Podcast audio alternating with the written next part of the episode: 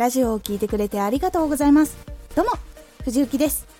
毎日16時と19時に声優だった経験を生かして初心者でも発信上級者になれる情報を発信していきます。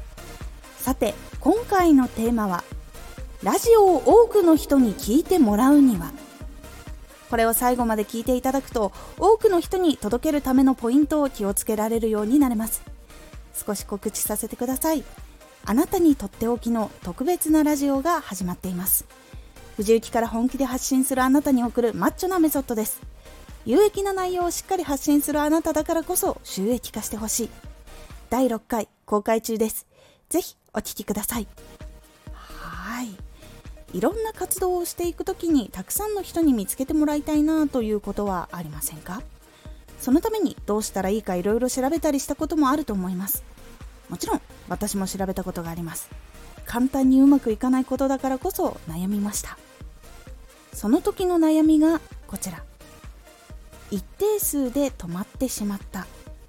徐々に再生率が下がっている。自分が話せることだけ話している。この悩みを抱えた時にどのことを見返していけばいいのでしょうか。ポイントは3つ。1多くの人が当てはまりやすく工夫する。2多くのニーズにも応える。3好きなことだけを突き詰めすぎない。1多くの人が当てはまりやすく工夫する。自分の発信する内容はどの人が楽しみやすいのかをまずは書き出してみましょう。例えば「鬼滅の刃」の話をしたとしましょう。そうすると「鬼滅の刃」が好きな人「鬼滅の刃」に興味がある人がまず楽しみやすいと考えられます。それを多くの人に当てはまりやすく工夫するには「鬼滅の刃」の話と一緒に声優の話をしたりすると声優が好きな人も楽しみやすくなります。他にも「鬼滅の刃」がヒットした理由とかそれをビジネス的に解説したりするということをするとビジネスに興味がある人も聞くようになります。というふうに一つのことにもう少し話題を足したりすることで他の人もハマりやすくなります。情報系もエンタメ系も話す内容を増やしたり角度を変えたりすることで多くの人に当てはまりやすいラジオを作ることができるようになります。2多くのニーズにも応える。多くの人が欲しているものというのが各ジャンルにあります。自分のジャンルで自分の発信しているものがニーズに応えているものが少なかったら多くの人のニーズに当てはまるラジオも作るようにしましょう。例えば朗読を聞くのが好きだけど全く知らない話じゃなくてほとんどの人が知っているような話が聞きたい。やオリジナルの曲ばかりではなくリクエストの曲に答えてほしいなど。こういうことがあります。各ジャンルにね。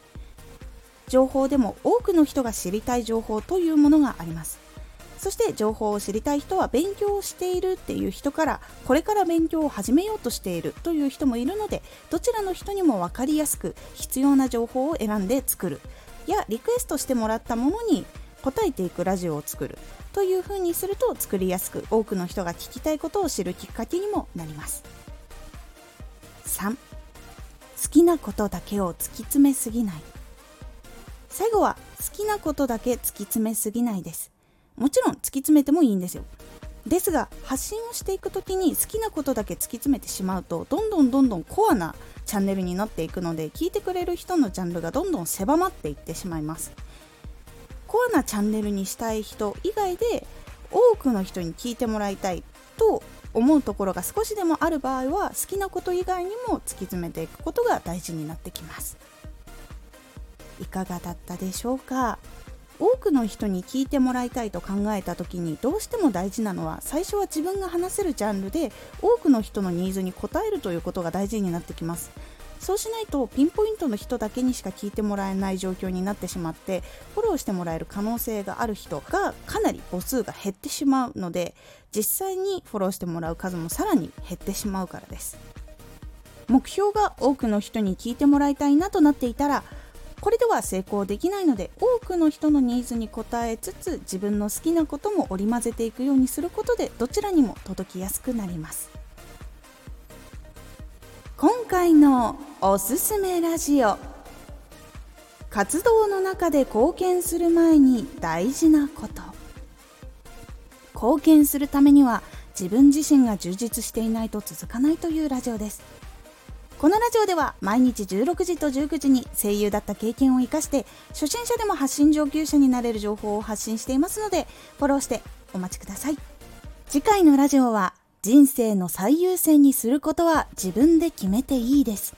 こちらは自分の人生で最優先にしたいことは自分で決めた方が成長率も高いという感じになっておりますのでお楽しみに。Twitter もやってます。Twitter では活動している中で気がついたことや役に立ったことをお伝えしています。ぜひこちらもチェックしてみてね。